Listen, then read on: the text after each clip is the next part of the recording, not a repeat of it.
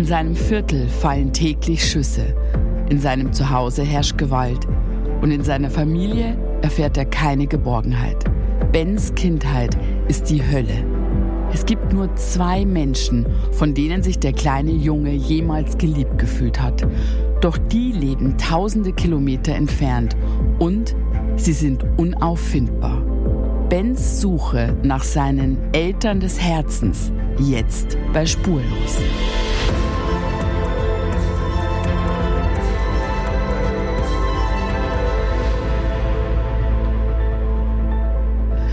Na, Michael, bist du aufgeregt?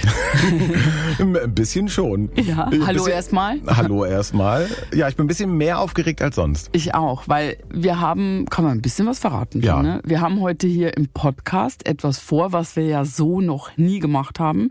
Genau. Wir werden hier später mit jemandem telefonieren und wir hoffen, dass das alles klappt, aber mehr sagen wir noch nicht, oder? Nee, dazu kommen wir später. Aber vorher erstmal der Reihe nach. Mhm. Ja. Weihnachten ist vorbei, Julia. Stimmt, der Reihe nach. Weihnachten Nach- ist vorbei. Genau. Warst du zufrieden mit deinen Geschenken? Äh, sehr. Also in unserem Alter, da definiert man sich ja nicht mehr so über die Geschenke. Aber äh, ja, ich wurde reich beschenkt. Hast du denn schon mal doofe Geschenke bekommen? Irgendwas Peinliches oder was du... So das doofste Geschenk oder was? ja. Ah, das doofste. Nee, ich kann mich eigentlich nicht beschweren, aber was mir, was mir sofort einfällt, ist, dass ich doof geschenkt habe. Ah, okay. Vor ein paar Jahren habe ich so überlegt, was ich meinem Mann schenken könnte und ähm, habe mit Mika, Mika, die bitte melde dich, Hörer unter euch, die kennen ihn. Genau. Äh, Mika, der Aufnahmeleiter. Ja, erster Aufnahmeleiter bei der Bitte erste melde dich. Aufnahmeleiter, genau. Und ähm, ja, man bespricht ja da immer so alles. Und habe ich gesagt, Mensch, hast du keine tolle Idee? Ich bräuchte noch was für meinen Mann. Ich habe nicht so, so eine zündende Idee. Und hat er voller Enthusiasmus erzählt, dass alle Männer, alle Männer auf der Welt lieben Kercher. Also diese Geräte, wo du so alles, ich glaube, abdampfen. Wegkerchern kannst. So wegkerchern, genau. Das, Das ist ein eigenes- stehender Begriff. Ich glaube, das steht im dann hast du Duden. es geschafft, ne? Wenn du was wegstrasserst, dann hast du, weißt du, was ich meine? Das geschafft. könnte ein Podcast-Begriff werden. Ey, Strasser nicht so rum hier. Genau, auf jeden Fall so ein Kercher. Ich habe davon keine Ahnung. Also und er hat richtig mit glänzenden Augen sehr enthusiastisch berichtet, dass das nichts Schöneres gibt als so zu Kerchern am Samstag und da irgendwelche Unkraut und hast du nicht gesehen Schmutz wegmachen. Es hat mich überzeugt das Konzept und ich habe einen Kercher geholt mit einem Pipapo und unter den Dammbaum gestellt und ich wiederum bekomme meistens von meinem Mann so eher so in die Schmuckrichtung, weißt du, will eine kleine Schmuckelse mit irgendwelchen Gravuren, ganz persönlich. Und es war auch an dem Weihnachten so ein herzzerreißendes Geschenk, super süß mit einer Widmung. Und dann hat er, und ich habe mich vorher schon gefreut, hat er den Kercher ausgepackt und guckt mich wirklich mit seinen großen blauen Augen an und sagt, was soll ich mit dem Kercher? und ich so, hey, also siehst du jetzt mein Gesicht, so, ah, Kercher, Kercher, alle Männer Du hättest Kercher. eine liebevolle Gravur auf den Ker ja. Kercher machen sollen. Und er so, aber wir wohnen ja in einer Wohnung. Also, was sollen wir mit dem Kercher? Und also, ich schenke dir auch keinen Schnellkochtopf. Du, er war komplett enttäuscht. Ich habe mir Mika vorgeknöpft und der Kercher steht immer noch komplett eingepackt bei uns in der Garage. Also das war, oh, das war, ein Das war das, äh, das doofste selbstgeschenkte Geschenk Mhm. Ja. irgendwie. Aber du warst auch dieses Jahr wieder zufrieden mit deinem Geschenk. Ich war absolut zufrieden. Also bei mir äh, greift keiner daneben. Das ist schön. Und vor allem das wichtigste Geschenk für mich, eigentlich ja auch für dich, Michael, kommt ja noch, Ja, weil Bitte melde dich startet. bitte melde dich, starte wieder. Wir waren unterwegs, du warst unterwegs. Ja, und Team war aller unterwegs. Welt. Wo waren wir denn diese Staffel, die jetzt kommt? Wir waren auf jeden Fall auf den Philippinen. Wir waren in Jordanien. Ja, das spektakuläre Bilder. Wir waren ganz viel in Europa unterwegs, natürlich in den USA. Also richtig viel rumgekommen. Genau, auch durch ganz Deutschland. Mhm. Welche Geschichte ist dir so am ja, stärksten in Erinnerung geblieben? Von denen, Ist es bei kommen? dir immer so, dass, also, dass es Geschichten gibt, die dir besonders im Kopf bleiben oder im Herzen? Nee, ich kann, also ähm, ich, man kann nicht sagen, dass das eine Lieblingsgeschichte Ja. ist. Die sind ja alle irgendwie anders, aber bestimmte bleiben hängen. Jordanien ist mir natürlich hängen geblieben, weil, Weil das so waren bildgewaltig auch ist. mega Bilder und auch wirklich auch eine aufwendige Suche. Aber das hat ja, da hat ja jeder andere Ja, Dinge, ja. die einen so catchen. Also natürlich, äh, wenn ich an Suchen denke, war bei mir eigentlich gleich die Folge 1, die am 7. Januar kommt. Ähm, so ist mir im Gedächtnis geblieben in Amerika, weil die Suche schon ganz schön aufwendig war. Mhm. Wir waren da in einem sehr heftigen Viertel unterwegs. Es ging hin und her. Die ist mir im Kopf geblieben und emotional immer noch viel drüber nachdenken ähm, tue ich an Jadwiga. Ah ja. Mhm. ja. Eine, ja, jetzt würde man erstmal nur sagen, nur eine Freundinnensuche, mhm. aber das ist die Geschichte zweier Opernsängerinnen, die eine ganz tiefe Freundschaft verbunden hat und ähm, die dann sehr tragisch ist. Ich kann kaum mhm. darüber sprechen, ja. weil das so eine wundervolle Geschichte ist und die nehme ich so richtig mit im Herzen. Also ja. manche Geschichten sind dann auch nochmal sehr besonders. Eine sehr emotionale Überraschung. Aber da fass nochmal zusammen, mach mal Werbung. Wir haben ja. ja, ey, wir haben ja so zwei, drei Hörer. Mach doch mal bitte Werbung für bitte melde dich. Das mache ich sehr gerne. Wir starten am 7.1., das ist ein Sonntag und laufen dann 14 Wochen hintereinander, immer um 18.55 Uhr. In Sat 1. Auf Sat in Nein, man sagt in. Stimmt, Sat du hast recht, oh Gott in Sat 1. Ja. Neue Folgen, bitte melde dich. Und Ihr könnt euch natürlich auch bewerben mit euren Geschichten beziehungsweise mit euren Suchen, wenn ja. ihr jemanden vermisst. Kannst du die Adresse Das könnt ihr sagen? machen an, äh, schreibt einfach eine E-Mail an bitte melde dich at sat1.de oder ihr könnt natürlich auch an den Podcast schreiben info at spuluspodcast.de und dann machen wir uns auf die Suche. Aber zurück zu unserem Geschenkethema, mit dem ich eigentlich anfangen wollte. ähm, wir waren da ja direkt bei materiellen Geschenken, bei dem mhm. Kercher. Äh, aber was wäre das schönste immaterielle Geschenk, was du einem Menschen schenken kannst? Das ist, glaube ich, Liebe, an die keine Bedingung geknüpft mhm. ist. Eine bedingungslose Liebe. Und du merkst, worauf ich hinaus will. Ja. Das hat nämlich sehr stark mit unserer Geschichte heute zu tun. Ja. Heute geht es nämlich um einen kleinen Jungen, der schon als kleines Kind eigentlich keine Chance hat, ein glückliches Leben zu führen. Doch dann geschieht ein Wunder. Er trifft zwei ganz besondere Menschen, zwei Menschen, die ihm etwas geben, das man mit Geld nicht kaufen kann, bis das Schicksal unerbittlich zuschlägt und er diese Menschen nie wieder sieht, bis heute. Etwas hilflos steht der kleine Ben auf dem Gehsteig in seinem bayerischen Heimatort. Die Sonne brennt. Es ist Hochsommer. Der Blick des Zwölfjährigen fällt auf die vielen Koffer am Straßenrand. Nein, nicht den, den da hinten, schreit sein Stiefvater auf Englisch in Richtung Bens Mutter. Sie schweigt und schaut etwas verwirrt umher. Mensch, den grauen, ja, den, ist das denn so schwierig? schiebt er energisch hinterher. Die Stimmung ist hektisch, angespannt und aggressiv. Wie immer. Ben steht scheinbar anteilslos neben dem Auto. Sein Kopf senkt sich Richtung Boden. Ben will das alles nicht. Er will nicht packen. Er will nicht mitfahren, denn er ahnt, was kommen wird. In diesem Moment greift jemand nach seiner Hand. Der Junge blickt auf und schaut in das Gesicht von Christel. Mit ihrem warmen, freundlichen Lächeln schaut sie Ben aufmunternd an. Christel, das ist die Frau, die nur drei Häuser weiterlebt, zusammen mit ihrem Mann Gerd. Sie sind Nachbarn. Aber für Ben sind sie so viel mehr. Christel geht leicht in die Knie und nimmt Ben fest in die Arme. Alles wird gut, flüstert sie ihm leise und freundlich zu. Alles wird gut. Ben kommen die Tränen. Er möchte nicht weg. Er möchte nicht die beiden Menschen verlieren, die ihm so viel bedeuten.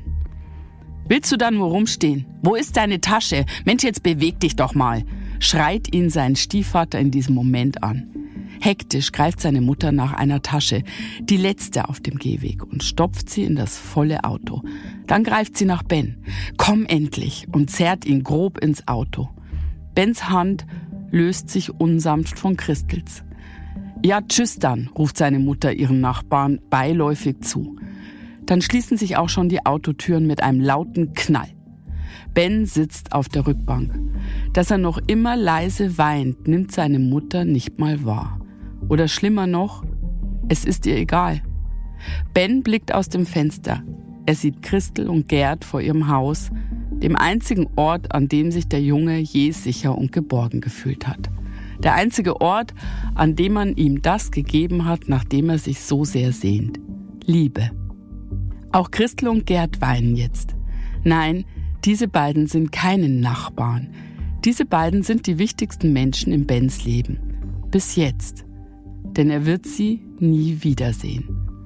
Das Auto fährt los. Ben winkt und noch immer kullern ihm die Tränen runter.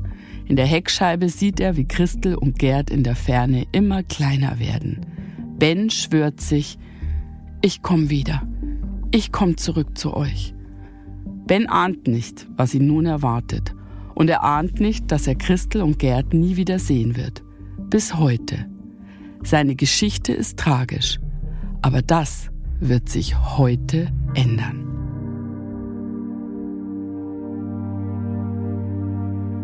Wir erzählen heute die Geschichte von Ben und von einer lebenslangen Sehnsucht, einer Sehnsucht nach den einzigen Menschen in seinem Leben, die ihn geliebt und geachtet haben, seiner Sehnsucht nach Christel und Gerd. Weil ich habe gewusst, als kleines Kind, als zwölf Jahre alt, ich habe gewusst, es wird schon eine, ähm, wie sagt man das, ein hartes Leben werden. Ich habe schon gewusst, wo wir gegangen sind. Und ich habe nur gewünscht, dass ich, wenn ich jetzt gehe, dass eines Tages, dass ich die, dass die, dass ich die beiden wieder sehe, vor meine Füße. Ben ist heute 41 Jahre alt. Er ist Deutscher und hat seine Kindheit in Bayern verbracht. Weshalb er mit amerikanischem Akzent spricht, werden wir im Laufe dieses Podcasts noch erfahren. Ben wird 1982 in einer bayerischen Kleinstadt geboren. Seine Mutter ist Deutsche, über seinen leiblichen Vater weiß Ben nichts, er hat ihn nie getroffen. Bens Mutter Petra ist mit einem US-Soldaten verheiratet, der in Deutschland stationiert ist. Hier wächst der kleine Ben auf, bei seiner Mama Petra und bei seinem Stiefvater Toni in einer kleinen idyllischen Stadt in Bayern. Und das klingt erstmal ganz normal. Aber in Bens Leben ist nichts normal. Wir springen in die Mitte der 80er Jahre, in die Straße, in der Ben mit seiner Mutter und seinem Stiefvater lebt. Es ist eine ganz alltägliche Wohnsiedlung. Hier gibt es einfache Mehrfamilienhäuser, einen Spiel- und einen Fußballplatz und eine kleine Parkanlage. In diesem Viertel geht es ruhig und freundlich zu. Aber so beschaulich ist es nicht. Jeden Tag, wenn der kleine Ben nach Hause kommt, zögert er, die Wohnung seiner Eltern zu betreten. Aus gutem Grund. Ben erinnert sich. Habe erst mal 15 Minuten immer äh, vor die Tür gestellt, habe gesagt, oh, weißt du, manchmal muss ich ein bisschen beten und sagen, ähm, ach, ich hoffe, dass da heute nichts passiert, ich hoffe, alles geht gut. Ja, ich habe schon öfters geträumt, äh, dass ich irgendwie von zu Hause verschwinden kann, dass ich äh, Hilfe bekommen würde, dass mich jemand da rausholt, schon oft. Ja, ein kleiner Junge, der einfach nicht nach Hause gehen will. Ein Junge, der, ja, kann man sagen, für Rettung betet. Mhm. Und ganz oft die idyllische Kleinstadt, alles scheint ja ganz friedlich. Und dann ist da dieser kleine Ben, der Tag für Tag 15 Minuten braucht, bis er sich überhaupt in die elterliche Wohnung traut. Ja, Ben träumt offensichtlich davon, gerettet zu werden. Wovor, das erfahren wir gleich. Ben zögert also jeden Tag eine Viertelstunde, bevor er das Mietshaus betritt, in dem er mit seinen Eltern lebt. Wenn alles gut geht, kann er sich durch die Wohnungstüre und den Flur schleichen und unbemerkt in sein Zimmer fliehen. An meiste Zeit habe ich mich entweder in mein Zimmer versteckt und habe mein Nintendo gespielt und habe meine Tür zugemacht, sodass ich irgendwie in meiner eigenen Welt war. Aber es gelingt Ben in den seltensten Fällen unbemerkt in sein Zimmer zu kommen denn sein Stiefvater Toni spürt ihn in jeder Ecke des Hauses auf. Toni ist US-Soldat, Toni ist sehr groß, Toni ist sehr stark und Toni ist oft sehr, sehr wütend.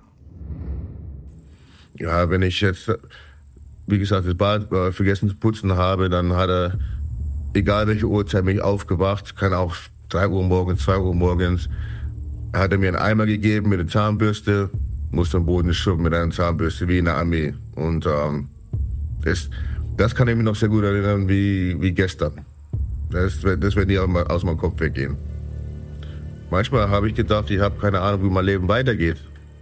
Die meiste Zeit musste ich irgendwie selber aus meiner Situation rauskommen.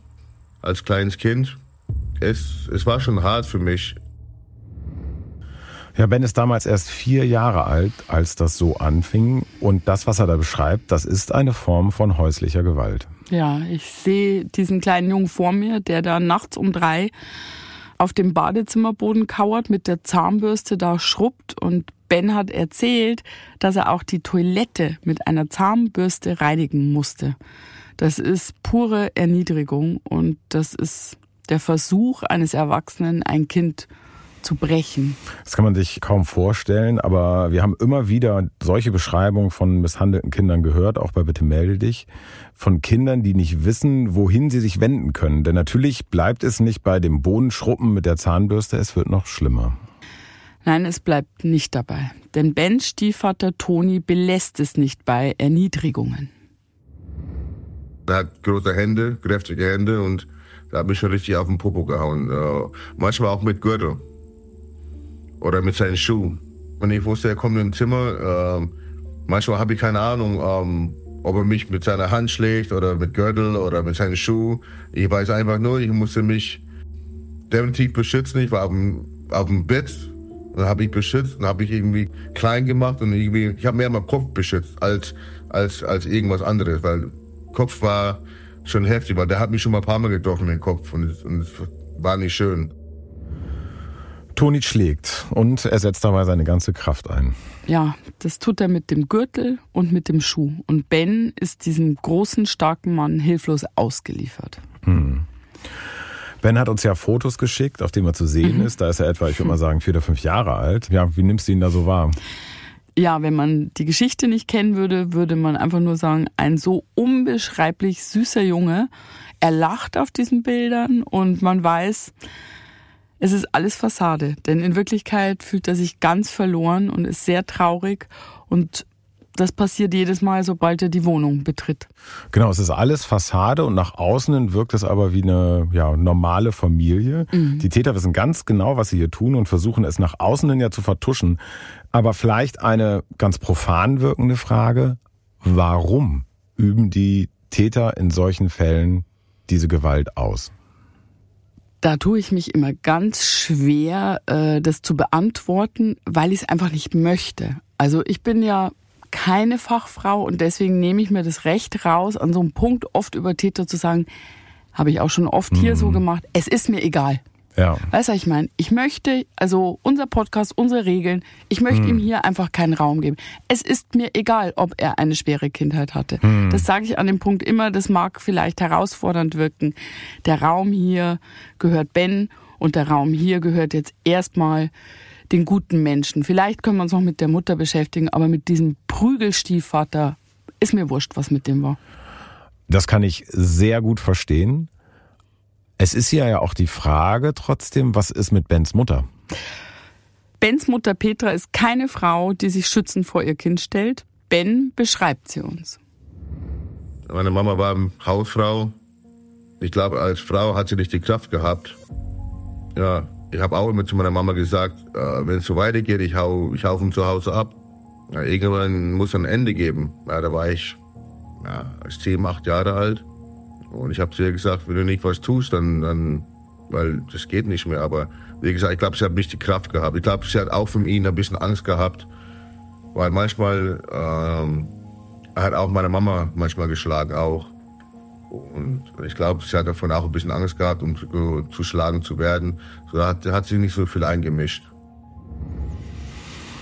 Na, da ist wieder dieses Thema, was wir ja leider sehr oft haben. Mhm. Kinder werden geschlagen, Nachbarn, Lehrer, vielleicht auch Verwandte sehen weg, aber in diesem Fall ist es die eigene Mutter.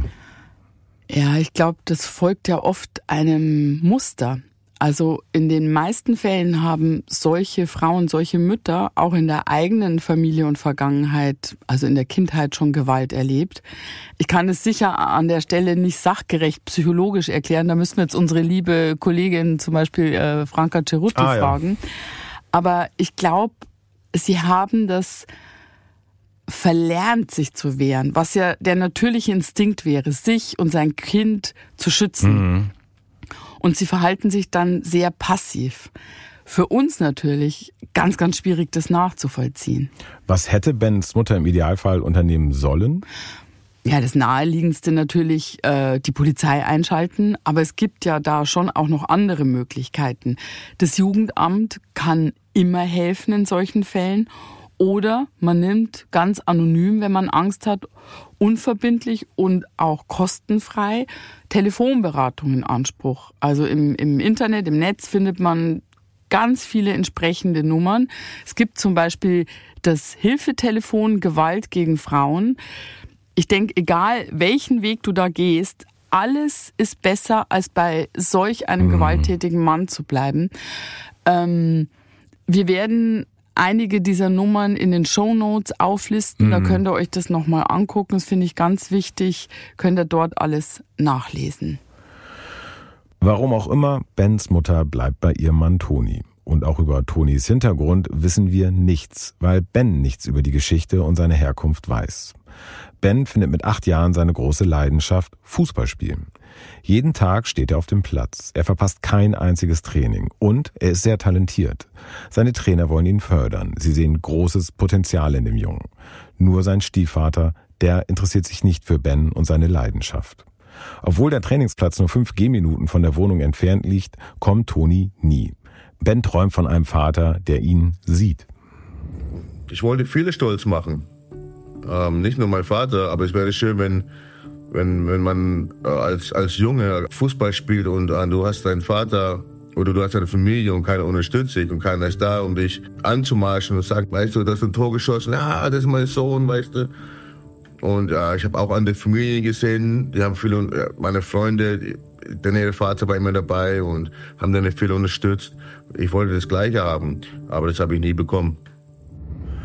Ja, man hört es heute noch. Ben hat sich damals sehr einsam gefühlt also ich frage mich wirklich, wie er durch seine Kindheit gekommen mhm. ist, wenn man sich das mal so bildlich vorstellt. Nachts putzt er da mit der Zahnbürste die Toilette und zwölf Stunden später steht er wieder auf dem Platz und spielt Fußball, seine Leidenschaft. Ich glaube, in dem Fall genau daher, der hat sich seine Kraft in dem Sport geholt. Irgendwie. So, die Kinder ja. finden für sich dann Mittel und Wege, was sowieso unglaublich ist, was es für kleine Überlebenskünstler mhm. sind in solchen Fällen. Ben wächst also in dieser kleinen Wohnung auf mit Toni, der ihn schlägt und erniedrigt, und mit seiner Mutter Petra, die selbst wie gelähmt zu sein scheint. Alles scheint vorgezeichnet. Es ist ein Weg, der nach unten führt. Es ist ein Weg, den ein Kind alleine nicht ändern kann. Es scheint überhaupt keinen Ausweg für Ben zu geben. Aber manchmal passieren Wunder. Und in diesem Fall wohnt das Wunder drei Häuser weiter. Als Ben etwa acht Jahre alt ist, lernt er ein älteres Ehepaar aus der Nachbarschaft kennen. Christel und Gerd dürften so um die 50 Jahre alt sein, als Ben sich das erste Mal mit ihnen unterhält. Ein kleines Gespräch mit Folgen. Christel lädt den kleinen Ben ein, am nächsten Tag nach der Schule auf ein Stück Kuchen vorbeizukommen. Und Ben kommt. Er bleibt, bis Christels Ehemann Gerd abends dazustößt und die drei verstehen sich prächtig. Am nächsten Tag klingelt Ben wieder an Christels Tür und fragt, ob er noch ein Stück Kuchen bekommen könnte. Christel bittet ihn herein, denn bei ihr gibt es immer Kuchen. Das war schon eine schöne Welt, weil diese Welt habe ich nicht gewusst, bis sie das mir beigebracht haben. Die haben um die Ecke von uns gewohnt und es war sehr schön bei denen zu sein, weil ich habe auch bei denen geschlafen, gegessen. Die Liebe, was die mir gegeben haben, war schon anders als zu Hause. Es waren zwei verschiedene Welten. Ben versucht also nun so oft wie möglich bei Christel und Gerd zu sein. Äh, wissen wir da eigentlich, was die Mutter Petra dazu gesagt hat? Ja, wissen wir. Äh, ben sagt, ihr war das egal. Also am Anfang hat sie noch darauf geachtet, dass Ben irgendwie abends wieder zu Hause ist. Aber mit der Zeit verwischen sich die Grenzen. Ben bleibt dann später sogar über Nacht bei Christel und Gerd. Manchmal hat die Mutter dann angerufen und hat Ben nach Hause zitiert. Aber so nach ein paar Tagen Christel und Gerd Pause durfte er dann wieder zu den Nachbarn. Ich könnte mir natürlich vorstellen, dass Petra gesehen hat, dass Ben bei Christel und Gerd vor den Übergriffen des Stiefvaters geschützt ist. Vielleicht hat sie es deshalb ja auch für gut befunden, dass er dort ist. Es wäre wünschenswert, hm. dass sie wenigstens so weit gedacht hat. Christel und Gerd öffnen also ihre Türen für Ben. Und er kommt zu ihnen Tag für Tag. Er isst bei ihnen Kuchen, macht seine Hausaufgaben, geht mit Gerd im Wald spazieren und mit Christel im Winter Schlitten fahren. Ben erinnert sich mit großer Liebe an Christel. Es war immer glücklich, sie hat immer gelacht. Ähm, diese Freude, was sie hatte, hatte ich bis jetzt. Ich bin in meinem Alter, ich glaube, ich habe noch nie bis jetzt so einen Mensch so erlebt. Ihre kurze Haare, diese Lächeln. Ich glaube, es war ein Meter Ich war 1,50 Meter, 1,60 Meter, so groß war sie auch nicht. Aber eine sehr, sehr fröhliche, äh, fröhliche Frau. Auch Christelsmann Gerd ist die Freundlichkeit in Person. Immer zu Scherzen aufgelegt, immer voller Ideen. Er plant Ausflüge und kleinere Reisen und dann setzen sich die drei ins Auto und verbringen wunderbare Tage oder Wochenenden in den Bergen oder einer anderen Stadt. Einmal nehmen Christel und Gerd ihren kleinen Ben sogar mit in die Schweiz. Eine herrliche Woche verbringen sie dort. Ben erinnert sich noch ganz genau. Gerd hat er immer vor Augen. Bis heute. Er war immer glücklich. Er hat auch immer gelacht. Er war auch immer in Freude. Und er war genau, ich glaube, diese zwei, die haben sich sehr gut gefunden, weil die Leidenschaft, was die hatten, die Liebe mit dem Miteinander, und die Liebe, was die anderen Leute gegeben haben oder auch mich, was die Liebe, was sie mir gegeben haben. Unbeschreiblich, was die mir, was, was die mir gegeben haben vom Zuhause. Das ist ein sehr großer Unterschied. Manchmal schenkt einem das Leben ein Wunder. Und mhm. hier ist es so. Ben ist das erste Mal in seinem Leben glücklich. Ein glückliches Kind. Erst bei Christel und Gerd lernt er diese Gefühle kennen, sich geborgen fühlen und vor allem geliebt zu werden. Und jetzt hoffen wir eigentlich an diesem Punkt der Geschichte, dass alles irgendwie gut werden könnte. Ja, aber dieses Wunder ist leider nicht von Dauer. Es wird kein Happy End geben. Gerd und Christel sind Bens Rettung. An ihrer Türe klingelt Ben jeden Tag Sturm, wenn er aus der Schule kommt. Hier gibt es kein Warten und kein Beten, dass der Stiefvater ihn übersehen möge. Hier gibt es nur Lachen, Liebe und Geborgenheit. Da habe ich immer geklingelt. Ich konnte nicht vorbeilaufen und nicht klingeln. Ich bin immer vorbeigelaufen als Kind, musste immer vorbeigehen. Äh, Hallo sagen, auch wenn es nur fünf Minuten war. Hallo sagen. Dann, auch wenn die zu Hause waren und es waren nur fünf Minuten, dann war es vielleicht ein paar Stunden, weil dann haben wir Mittagessen gegessen oder Abendessen oder egal was. Ich konnte jedes Mal dorthin gehen, jede Uhrzeit, egal wann. Ben ist glücklich. Jeden Tag ist er beim Training auf dem Fußballplatz. Seine Trainer halten große Stücke auf ihn. Sie erkennen sein Talent und fördern ihn nach Kräften. Christel und Gerd kommen oft zu den Spielen. Sie feuern Ben an und jubeln bei jedem Tor, das er schießt. Ben erinnert sich, dass beide immer von ihren Plätzen aufgesprungen sind und seinen Namen gerufen haben, wenn er in Ballbesitz war.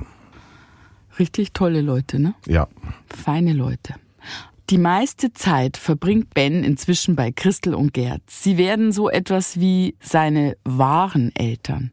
Ab und zu muss er nach Hause zu seinen biologischen und rechtlichen Eltern. Doch dort hat sich nichts geändert. Toni schlägt und erniedrigt ihn immer noch.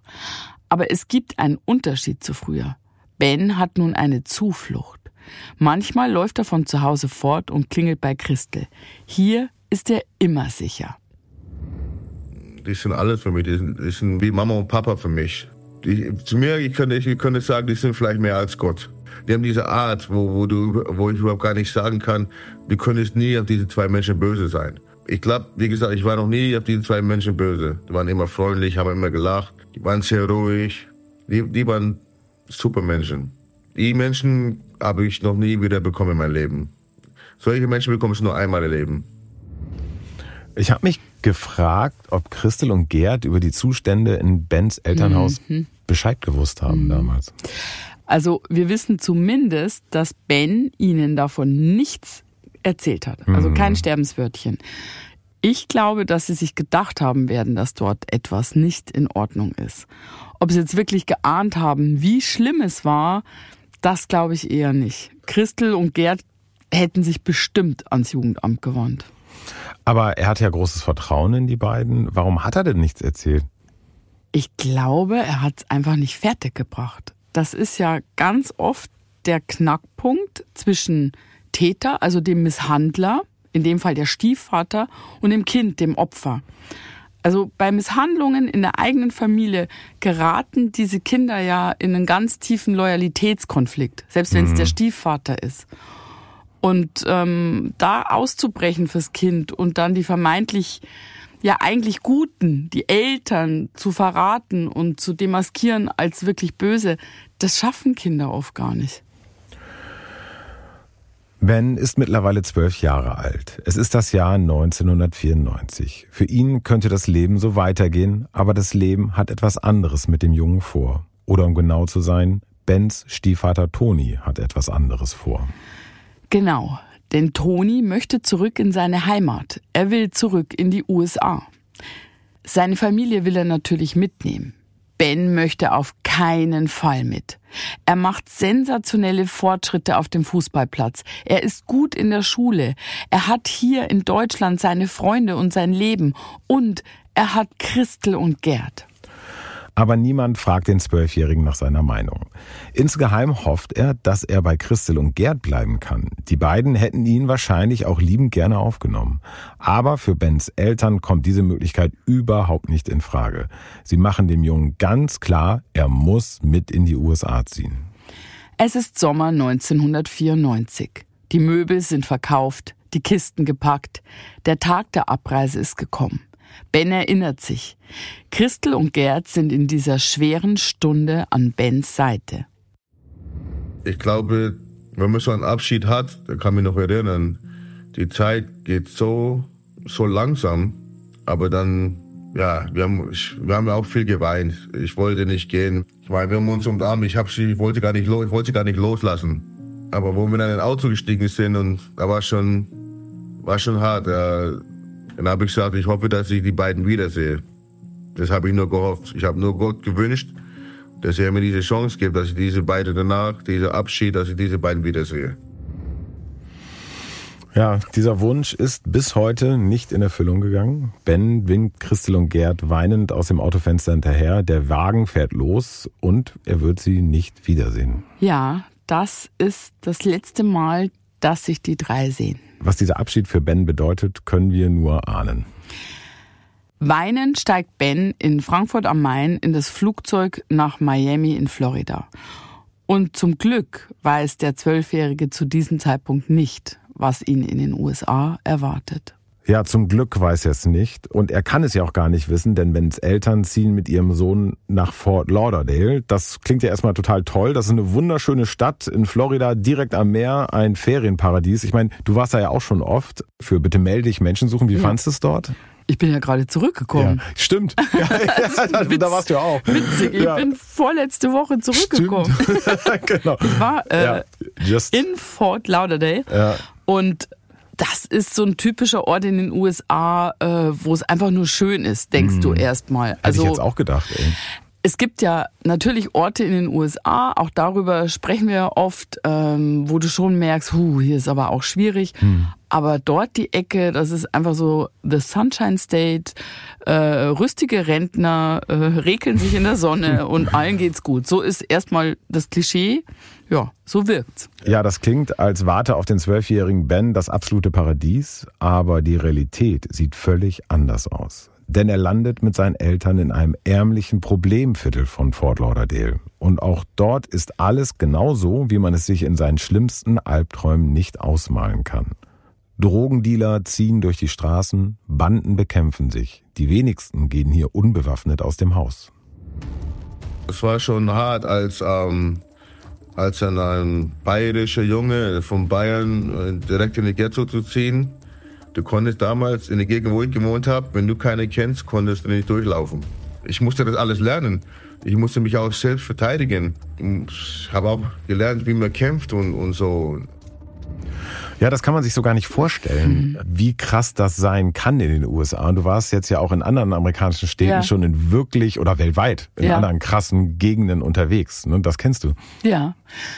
Was ich in den USA immer so krass, äh, mhm. wirklich krass finde, ist, dass dieses Land zwei Gesichter hat. Es mhm. gibt eben das, was ich gerade erwähnt habe, diese schönen schönen Orte am Meer oder in Kalifornien oder auch äh, Teile von New York. Das ist ja, ja, wie aus dem Kinofilm. Und es gibt aber so eine wirklich hässliche Fratze. Mhm. Und große Unterschiede. Das ist, das ist ja immer das, was man auch prognostiziert für hier. Und es gibt es auch schon teilweise hier, aber dort fällt es mir immer sehr deutlich auf. Wenn ich mir vorstelle, ich wäre zwölf Jahre und plötzlich in so einer Gegend gelandet mhm. und ich hätte sogar kämpfen müssen, was er eben gesagt hat. Ich meine, ich hätte das nicht geschafft. Das ist hart für so einen Zwölfjährigen aus der bayerischen Provinz. Ja, auf jeden Fall. Ben passt sich an und er hat seinen ersten Faustkampf einige Monate nach seiner Ankunft in den USA mit einem etwas älteren Jungen. In dem heruntergekommenen Schwimmbad des Viertels boxt ihm ein fremder Jugendlicher mitten ins Gesicht. Ben ist fassungslos. Aber er wehrt sich. Hilflos zunächst. Aber er hat es ja eben schon gesagt. Er lernt sich zu verteidigen. Der kleine Ben aus der bayerischen Stadt schlägt nach einigen Monaten in den USA zurück, wenn er angegriffen wird. Er lässt sich nicht mehr unterkriegen. Trotzdem, seinem Vater Toni ist er weiter schutzlos ausgeliefert. Es soll noch Jahre vergehen, bis Ben sich ihm gegenüber zur Wehr setzen kann. Manchmal telefoniert Ben mit Christel und Gerd. Das sind die schönsten Momente seiner Kindheit in den USA. Das erste haben wir gesagt Hallo, da haben wir erstmal ein bisschen geweint am Telefon zusammen. Und dann haben wir ja uns beruhigt und dann haben wir, äh, sind wir direkt ein, bisschen in Gespräch reingegangen. Und ich habe auch denen immer gesagt, ich vermisse euch, ich will zurückkommen, ich will nicht hier in den USA bleiben. Ich habe quasi für Hilfe geschrien. Aber ich glaube, die konnten mir auch irgendwie auch nicht helfen, weil da gab es Tage, wo ich richtig sage, ich habe keine Lust mehr. Ich wollte richtig aufgeben. Aber um, um, um diese zwei zu denken, weil sie mir immer gesagt haben, habe ich weitergemacht, bin stark geblieben. Ja, selbst in den USA, tausend Meilen entfernt, sind Christel und Gerd noch die stärksten Bezugspersonen. Sie sind wirklich wie seine Eltern, ne? Das ist unglaublich, ne, was mhm. er für die beiden empfindet. Das sind seine selbst ausgewählten Eltern. Das ist so ja. wie so eine umgekehrte Adoption, genau, ich. Ne? Stimmt.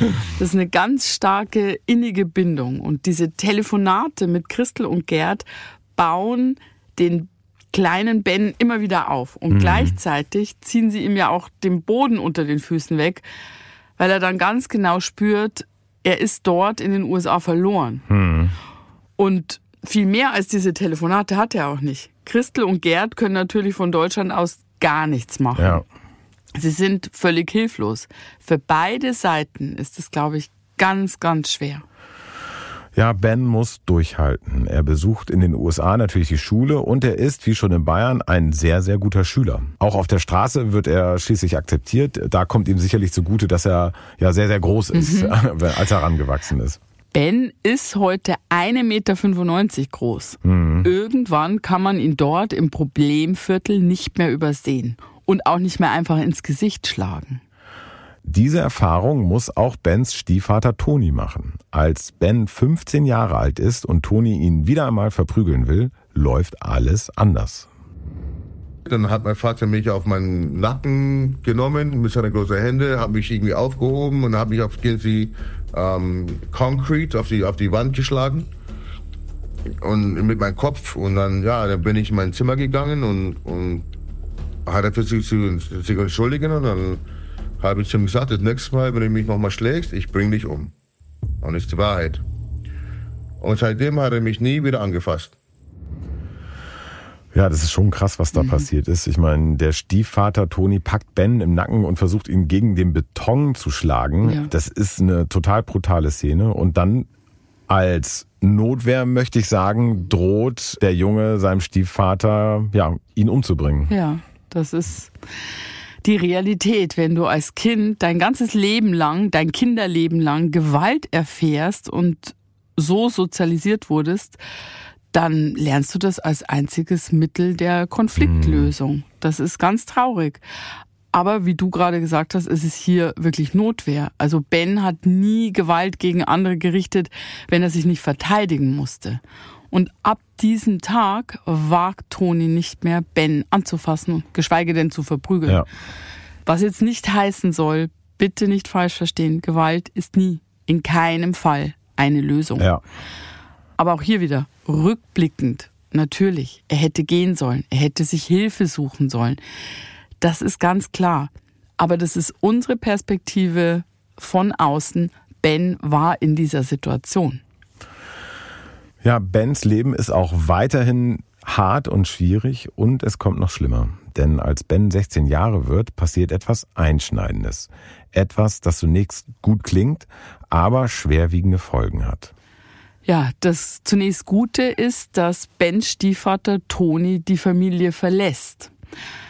Bens Mutter, Petra, spricht aber nach all den Jahren in den USA noch immer nicht gut Englisch. Und selbst wenn, hätte sie in diesem Problemviertel wahrscheinlich keine Arbeit gefunden. Petra verdient also kein eigenes Geld.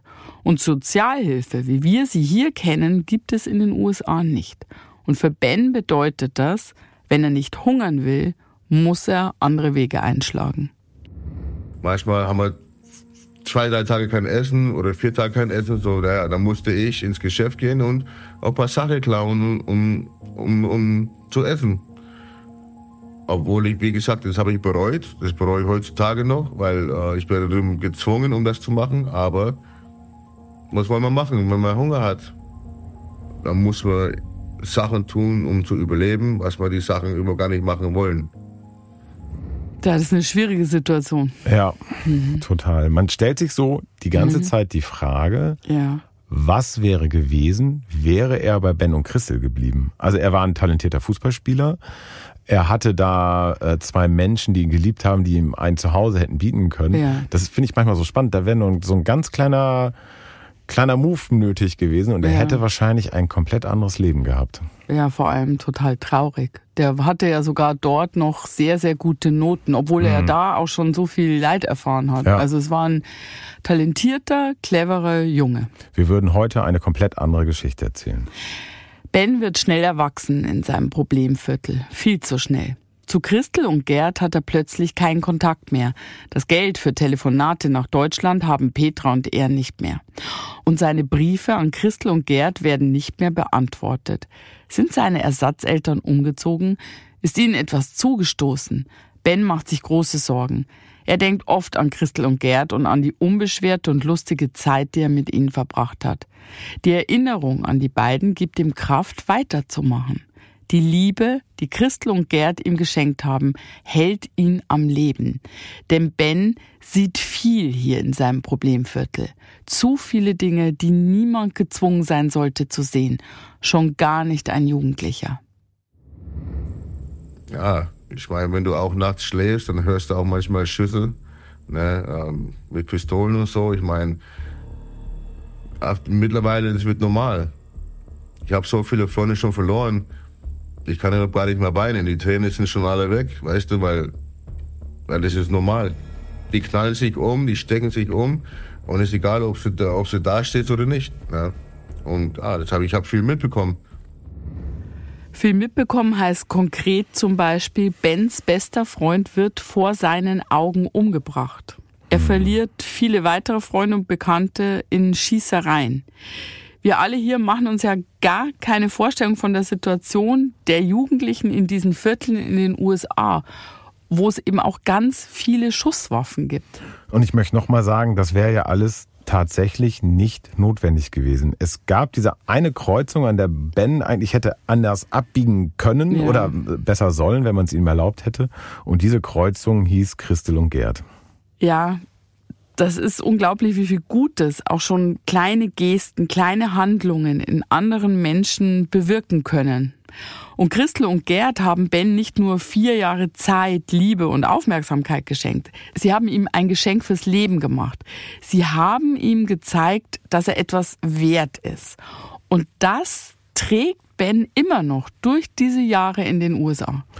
Da sind wir wieder bei den Geschenken von Anfang. Ich meine, in mhm. unserer materiellen Zeit, in der wir uns Sachen schenken, von denen viele nach kurzer Zeit schon nicht mehr da sind oder die keine große Bedeutung haben, ja. ist das so ein Beispiel für ja ein emotionales Geschenk, Aufmerksamkeit, Liebe oder einfach auch nur Zeit.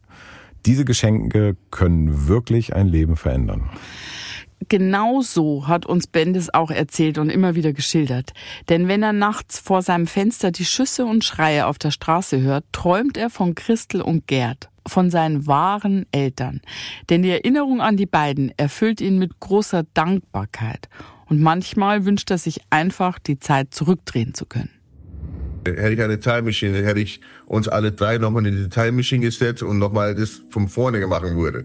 Ich würde es gerne nochmal machen mit diesen zwei, weil diese zwei waren, wie gesagt, wie Mama und Papa für mich. Ja. Ich kann nicht beschreiben, wie das, wie das ist mit den zwei, wenn du solche zwei Menschen hast. Weil ich habe viele Menschen in meinem Leben kennengelernt, aber nicht diese zwei. Solche zwei Menschen habe ich noch nie wieder kennengelernt. Nie. Nie wieder. Ja, die Geschichte ist jetzt an dieser Stelle sehr hart. Wir haben viel Schlimmes gehört. Ich möchte deswegen jetzt nochmal dran erinnern. Heute wird sich Bens Leben ändern. Die Erinnerung an Christel und Gerd trägt Ben durch seine Jahre in den USA. Sie gibt ihm Kraft, das alles zu überstehen. 1998 beendet Ben die Schule und findet zunächst Arbeit. Er hilft auf Baustellen aus, dann findet er einen Job im Lager eines Baumarktes. Aber dort ist er nicht permanent angestellt. Immer wieder hat er Phasen, in denen er sich nur schwer über Wasser halten kann. Im Jahr 2016 ist Ben 34 Jahre alt und er ist am Tiefpunkt seines Lebens angekommen. Ben hat nur die deutsche Staatsbürgerschaft, nicht die amerikanische, und das macht alles sehr schwierig. Schließlich sieht er nur noch einen Ausweg. Er geht zurück nach Deutschland. 1994 ist er als zwölfjähriger Junge verzweifelt und voller Angst in Frankfurt am Main in den Flieger nach Miami gestiegen. Nun landet er wieder hier in Frankfurt am Main 22 Jahre später. Der junge Mann, der nun aus dem Flugzeug steigt, ist genauso verzweifelt wie der kleine Junge, der viele Jahre zuvor an Bord der Maschine Richtung USA ging. Vollkommen mittellos kommt Ben in Frankfurt in einem Obdachlosenheim unter. Zwei Wochen bleibt er dort. Dann kämpft er sich langsam zurück ins Leben. Die Chance, die er in den USA nicht hatte, ergreift er hier in Deutschland. Er wird Paketfahrer bei einem großen Zustelldienst und dort bleibt er sieben Jahre. Nach drei Monaten habe ich mir schon einen Job besorgt in Deutschland. Ein Monat später bin ich ausgezogen von der Obdachlosigkeit. Und dann, zwei Jahre später, hatte ich meine eigene Wohnung. Ja, Ben hat in den USA einfach überhaupt keine Chance gehabt. Sein Stiefvater hat ihn schon als Kind hier in Deutschland fertig gemacht und das Problemviertel in den USA hat dann ja sein Übriges getan. Ne? Mhm. Ne? Es gibt einfach Menschen, denen das Leben gar nichts schenkt.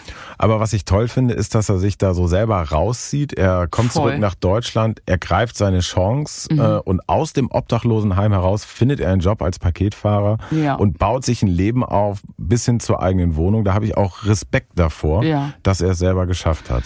Ja, das finde ich auch. Ben kann sehr, sehr stolz auf sich sein. Seit seiner Landung in Deutschland denkt Ben ständig an Christel und Gerd. Aber er will erst Boden unter den Füßen bekommen. Er will nicht als Gescheiterter oder gar Bittsteller zu seinen geliebten Ersatzeltern gehen. Dann 2022 fährt er in den Ort, in dem sie früher gelebt haben. Ben will Christel und Gerd endlich wieder in die Arme schließen. Doch als er vor ihrem alten Haus steht, vor der Türe, an der er als Kind jeden Tag geklingelt hat, muss er feststellen, Christel und Gerd wohnen nicht mehr in ihrer alten Wohnung. Niemand aus der Nachbarschaft weiß etwas über die beiden. Ben hat große Angst. Ist er zu spät? Leben Christel und Gerd überhaupt noch? Ben fährt wieder nach Hause. Aber seit diesem Tag in seiner alten Straße in der bayerischen Kleinstadt hat er nur noch diesen einen Wunsch. Da würde ich gerne, gerne diese, diese Gefühl haben, wieder diese zwei zu sehen. Auch wenn es morgen wäre, wäre schön, um diese zwei wieder zu sehen. Nur auch wieder, wenn ich jetzt noch da sind, nur diese, diese Lächeln. Diese Lächeln geht nie wieder aus meinem Kopf. Und diese beiden würde ich gerne wieder sehen, um nur das Lächeln zu sehen. Das würde mich sehr äh, äh, freundlich machen, um das, nur das zu sehen. Ja. Ich bin einfach verliebt in diese beiden. Deswegen bin ich auf der Suche für diese beiden, weil ich bin einfach verliebt und ich bin einfach dankbar für alles, was sie gemacht haben.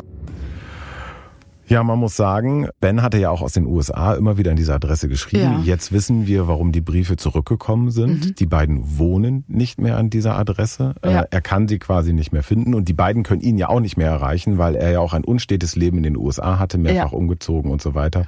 Wir haben die klassische Situation, 22 Jahre nach der Trennung, beide Seiten haben keine Chance, sich wiederzusehen. Mhm. Ja, und an genau diesem klassischen Punkt, ja. beide Seiten können sich nicht finden, wendet sich Ben an dich, Julia, und du machst dich an die Arbeit.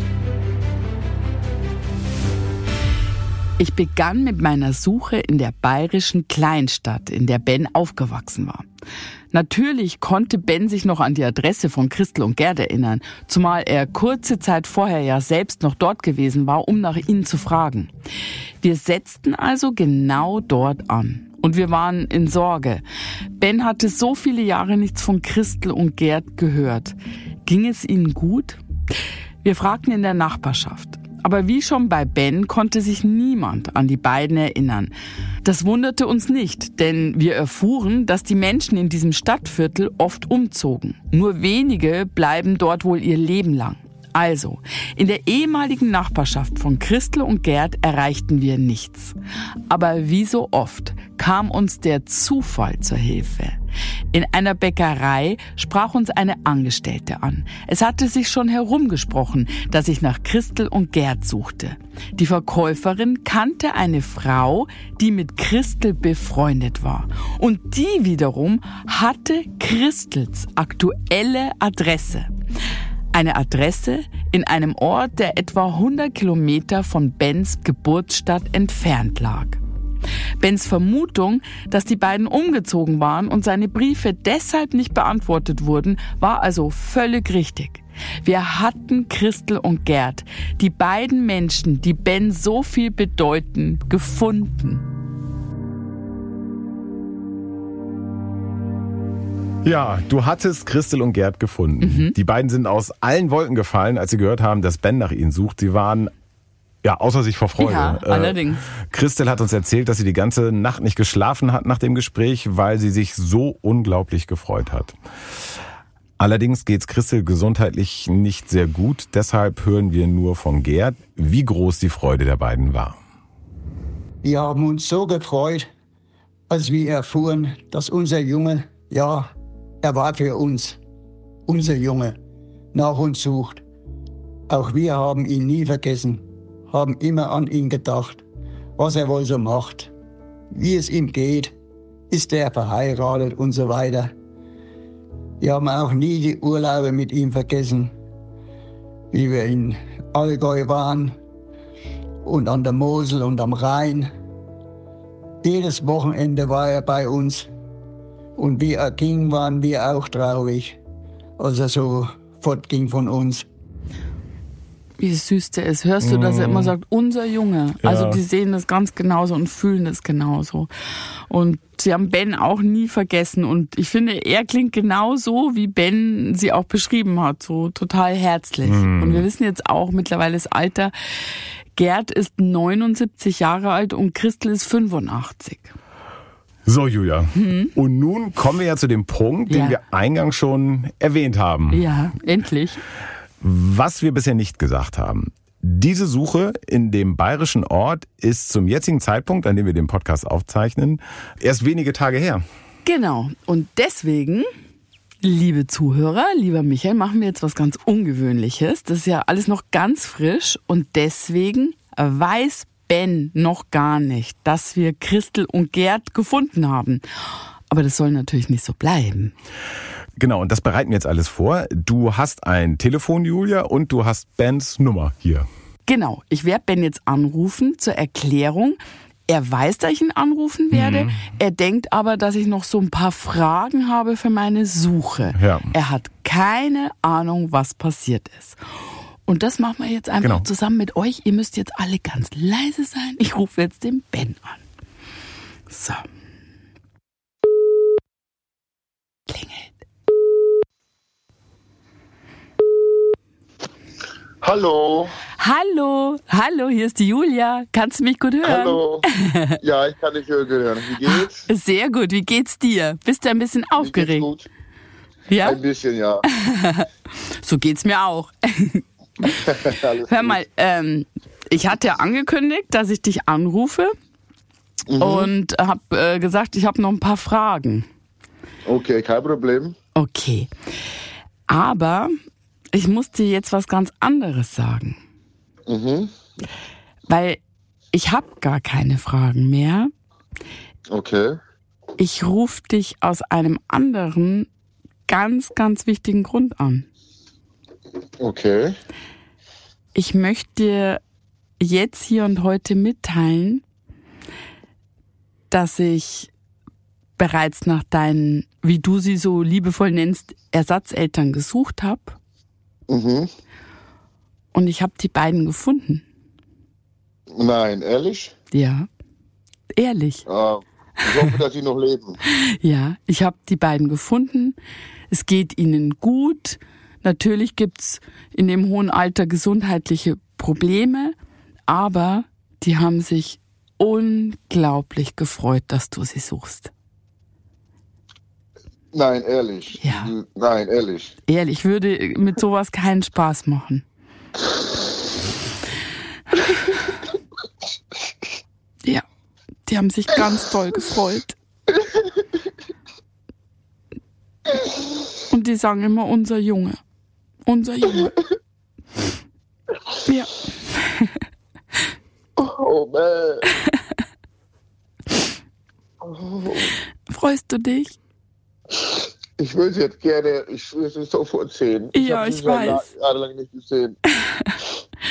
Sind es gute Nachrichten? Das sind sehr gute Nachrichten. Ich freue mich auch sehr für dich. Oh, ist unglaublich. Ui, ui. Und jetzt habt ihr die Chance, dass ihr euch ganz bald wieder seht. Ja?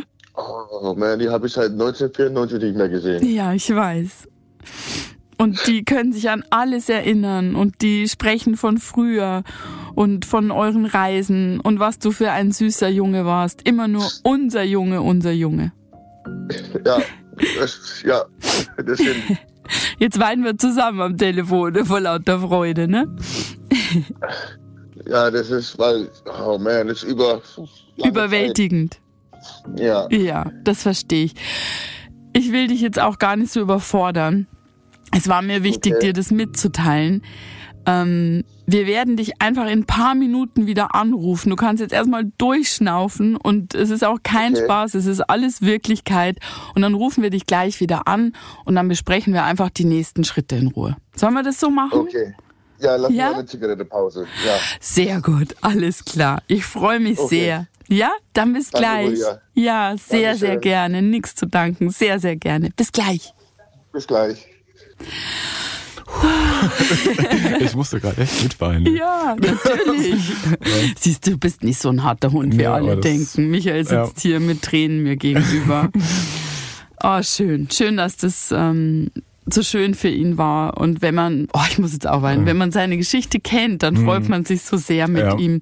Ich freue mich, dass ihr dabei wart. Ihr seht, ähm, manchmal sagen ja Leute, bei uns ist alles Fake und Lug und Trug. Ihr seht, das ist nicht so. Und ich freue mich sehr. Ja.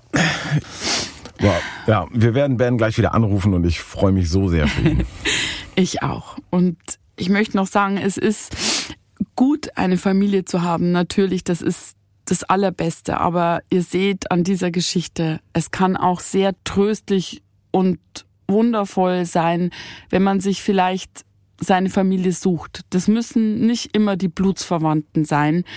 Manchmal gibt's die Chance, die Familie irgendwie woanders zu finden. Michael, ganz vielen Dank. Ich danke dir, Julia. Alles zu unserem Podcast findet ihr wie immer in den Show Notes. Ihr könnt uns auch gerne schreiben unter info@spuluspodcast.de und nicht vergessen, bitte melde dich ab dem 7.1. auf Sat 1. Ich danke euch fürs Zuhören. Bis ganz bald und passt aufeinander auf.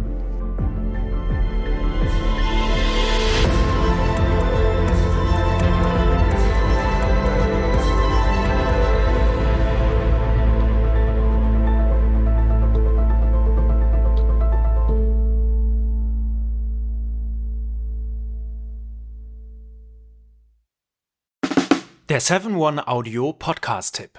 Leute, noch nicht abschalten.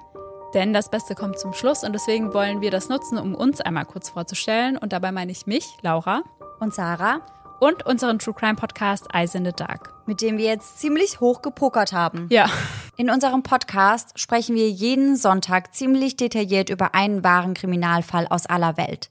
Dabei konzentrieren wir uns auf eher unbekanntere, deswegen aber nicht weniger spannende Fälle. Beispielsweise behandeln wir in Folge 161 ein tödliches Airbnb auf Hawaii. Ihr ahnt es schon, euch erwarten schlaflose Nächte. am Ende jeder Folge bescheren wir euch außerdem nochmal einen ordentlichen Gänsehaut-to-go-Moment, in dem wir eine paranormale Story aus unserer Community vorlesen. Euch ist auch schon mal etwas Unerklärliches oder Mysteriöses passiert? Dann immer her damit. Und wer von solchen Dingen nicht genug bekommen kann, für den haben wir noch etwas ganz Besonderes im Petto, denn einmal im Monat heißt es bei uns Spooky Sunday. In diesem Paranormal Special widmen wir uns übernatürlichen Vorkommnissen und erzählen euch unter anderem die wahre Geschichte hinter dem Horrorfilm Annabelle. Ein anderes Mal geht es um den kleinen David, der dem New Yorker Adam Ellis im Traum begegnet und ihn anschließend auch im wahren Leben heimsucht. Wir freuen uns schon, wenn ihr bei Eisende Dark reinhört und ab jetzt jeden Sonntag mit dabei seid, damit wir uns gemeinsam durch wahre Kriminalfälle denken oder uns bei den Spooky Sundays ordentlich gruseln können. Ach, und übrigens, hören könnt ihr uns überall da, wo es Podcasts gibt. Bis dahin, schöne Träume. Mehr oder weniger. Bis dann. Tschüss. Tschüssi.